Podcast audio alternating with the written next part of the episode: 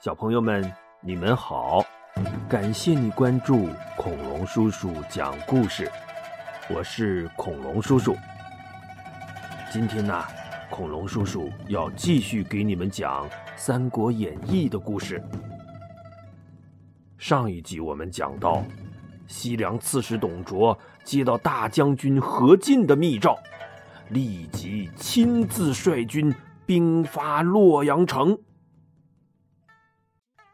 我一琢磨，何进和石常侍不是正掐着呢吗？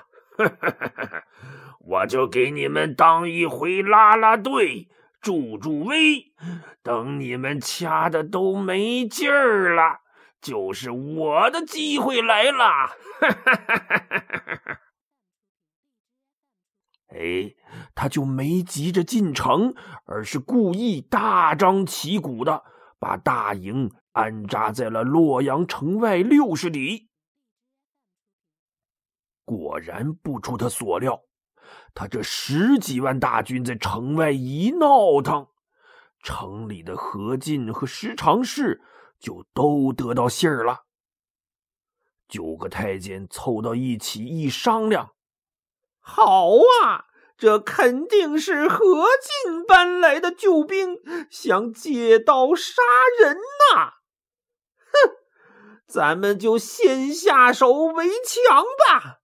何进是天下兵马的统帅，只要我们先杀了他，城外那些乌合之众自然就退兵了。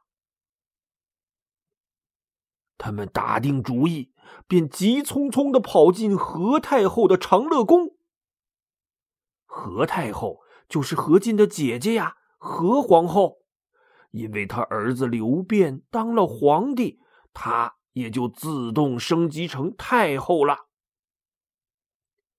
太监们扑通通跪倒在太后面前，哭天抢地的说。太后，救救我们呐！您弟弟何大将军搬来了援兵，要杀我们呐！何太后一愣，不应该呀，弟弟已经答应我不杀你们了，是不是你们又惹着他了？要不然你们就去服个软，去他府里谢罪吧。领头的太监张让带着哭腔说：“呵呵太后啊，何将军诚心要杀我们，我们去他府里那不是肉包子打狗，哪儿还有小命啊？”何太后眉毛一拧说：“嗯，你说我弟弟是狗，那哀家又是什么？”吓得张让赶紧嘣嘣嘣磕头说：“哎呦，小的说错了，小的该死，不是肉包子打狗，是羊入虎口，羊入虎口啊！”何太后叹了口气说：“哎，算了算了，你就传哀家的懿旨，宣何进进宫吧，我再劝劝他。”太监们赶紧谢恩，心里暗笑：“嘿嘿嘿嘿嘿，等的就是您这句话啦。”于是他们暗中安排好刀斧手，静等着何进进宫。再说何进在将军府里接到姐姐的懿旨，想也没想，他拔腿就要走。袁绍赶紧拦住他说：“将军，董卓在城外这么一闹腾，现在咱要杀十常侍这事儿可是天下皆知了。这时候您还敢进宫去？”曹操也赶紧上前说：“何将军，您即使要入宫，也得先把十常侍叫出来，您再进去。”何进轻蔑的一撇嘴说：“哼，你们俩这都是小屁孩的见识。俺是大将军，他区区几个太监，敢把俺怎么样啊？”袁绍说：“将军一定要去，嗯，那我和孟德带着人和您一起去吧，以防不测呀。”于是，袁绍和曹操各自从军队里挑选了五百名精兵，跟着何进一起来到长乐宫门前。守门的小太监高声宣旨。太后特宣大将军觐见，其余人等在外边候着。袁绍和曹操没辙了呀，只好等在宫外。何进一个人大摇大摆的就走了进去，宫门在他身后“咣当”就关上了。他越往前走，越觉得不对劲，不由自主的停下了脚步。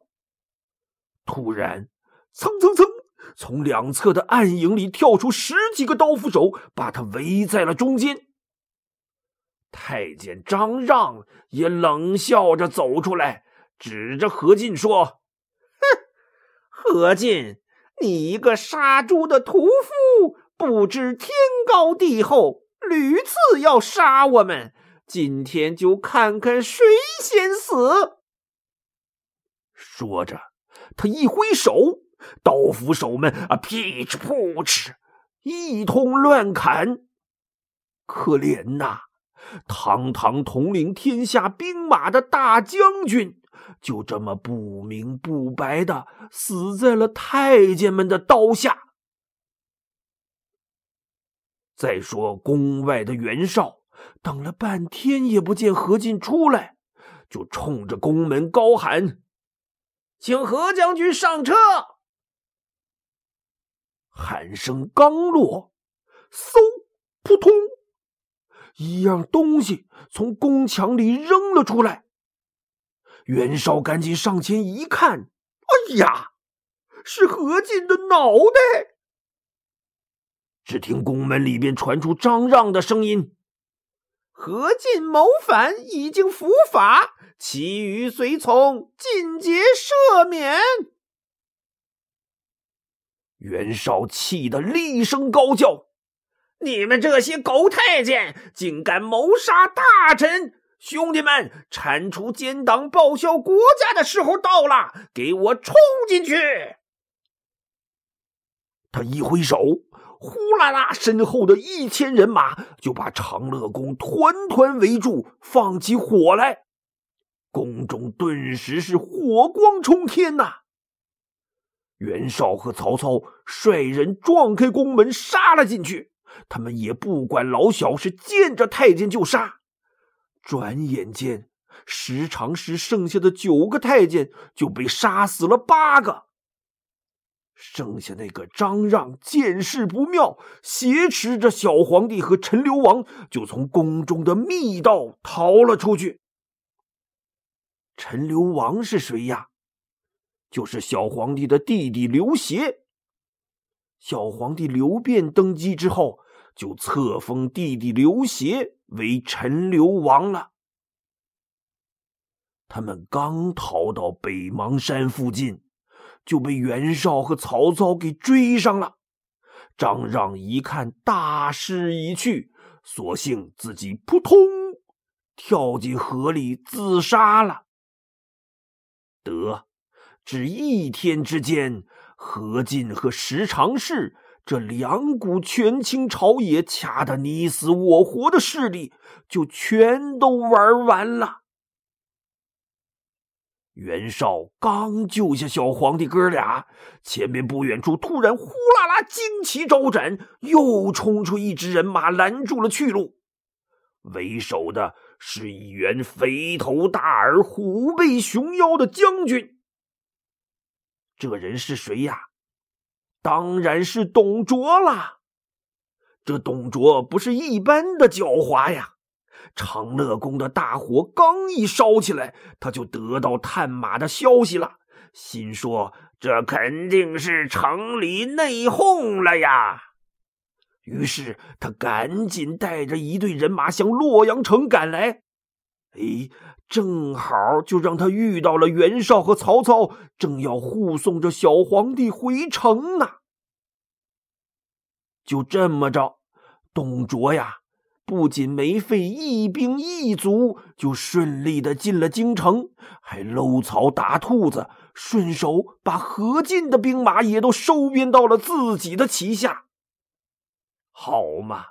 何进、时常是忙活了大半辈子，感情啊，全都替董卓忙活了。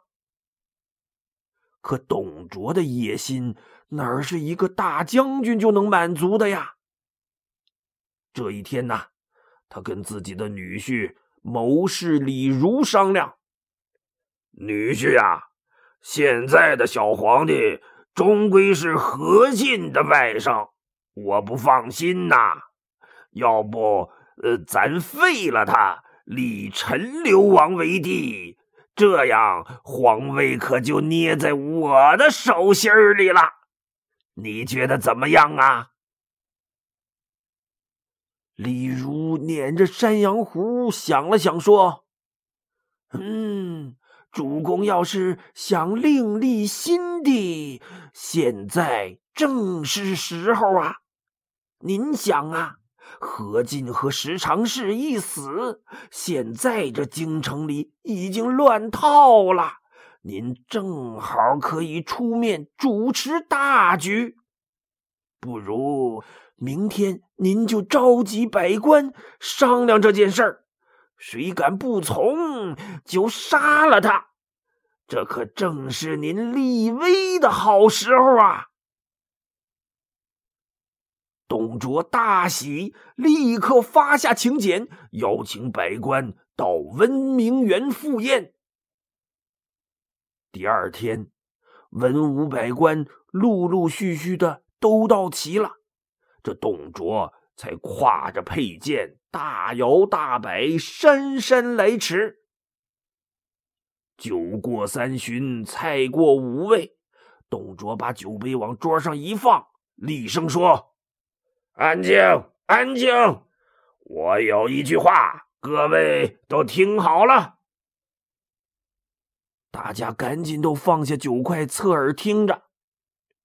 董卓接着说：“呃，这天子啊，是老百姓的主心骨，必须呃得有威仪，有担当。可我觉得，咱现在的皇上……”太懦弱了，不如陈留王聪明好学，更有帝王之相。呃，所以我要废帝，另立陈留王为帝。诸位觉得怎么样啊？说完，他瞪着牛眼，冲着大臣们一个一个看过去。大臣们一听，这不是要造反吗？可再一看董卓那气势汹汹的模样，都吓得纷纷低下头，不敢吱声了。突然，有一个人猛地推开座前的桌案，腾楞一下站起身，指着董卓骂道：“董卓，你一个大臣，谁当皇上是你该议论的吗？难道你想造反吗？”董卓仔细一看，原来是并州刺史丁原丁建阳。这并州刺史跟董卓这凉州刺史那级别是一样的，都是省长待遇。董卓把眼一瞪，苍啷啷拔出佩剑，大吼道：“顺我者生，逆我者死！”他就要冲过去砍了丁原。这时啊，他身旁的李儒忽然看见丁原身后站着一位年轻的将军，生的是气宇轩昂、威风凛凛，手里握着一柄方天画戟，怒目而视，那眼里全都是杀气。李儒不禁机灵灵打了个冷战。他赶紧一伸手按住董卓的胳膊，上前一步打圆场说：“今天是请大家来吃饭，咱们呃不谈国事，不谈国事，等明天到了朝堂之上再议不迟啊啊！他一边说着，一边朝董卓递了个眼色。下边的大臣们也赶紧拉住丁原，好劝歹劝的，丁原才愤愤的走出园子，骑上马回去了。这么一闹啊，这酒也没法喝了，饭也没法吃了，大臣们纷纷告退。宴席是不欢而散呐。董卓也气哼哼的按着佩剑走出辕门，他抬头一看，刚才丁原身后的那位将军正骑着马在辕门外，哒哒哒哒哒哒，一边来回的兜着圈子，一边杀气腾腾的瞪着他呢。董卓也机灵灵打了个冷战，他赶紧问李儒：“女婿。”那到底是什么人呐？李儒赶紧说：“那是丁原的干儿子吕布，吕奉先，他可是一等一的厉害角色。您还是先回园子里避一避吧。”你看董卓这么残暴的人，可见了吕布啊。他也有些气馁，赶紧一转身就溜进园子躲起来了。一直等到吕布离开了，他才悄悄的回到了城外的大营。没想到第二天一大早就有人来报说，丁原正率兵在营外搦战呢。董卓大怒。心说：“我不杀你，你还没完没了了！”你，他点起兵马就冲出了大营。两军摆开阵势，董卓抬头一看，只见吕布手握方天画戟，紧跟在丁原身后，催马走到阵前。今儿个这吕布跟昨天的打扮又不一样了，你看他。头戴一顶金冠，身上穿着一套兽皮铠甲，腰间系着一条狮子吞口的腰带，身后披着一领大红色的战袍，那战袍上还绣着一团一团、一簇一簇的牡丹花，被风一吹是呼啦啦作响。呵，这小伙那真是帅呆了。酷毙了！这吕布不仅仅是帅呀，他可是这部《三国演义》里武功最厉害的人了，比关羽还厉害呢。所以有个说法叫“人中吕布”，意思是说，凡人里边没有比吕布更帅、更厉害的了。这时啊。丁原一指董卓，骂道：“董卓，你作为臣子，竟敢以下犯上，妄图废了当今天子，比那十常侍还十恶不赦！”董卓呀，刚张嘴要骂回去，就看见吕布一拍战马，像离弦的箭一样。举着方天画戟就朝他冲杀过来。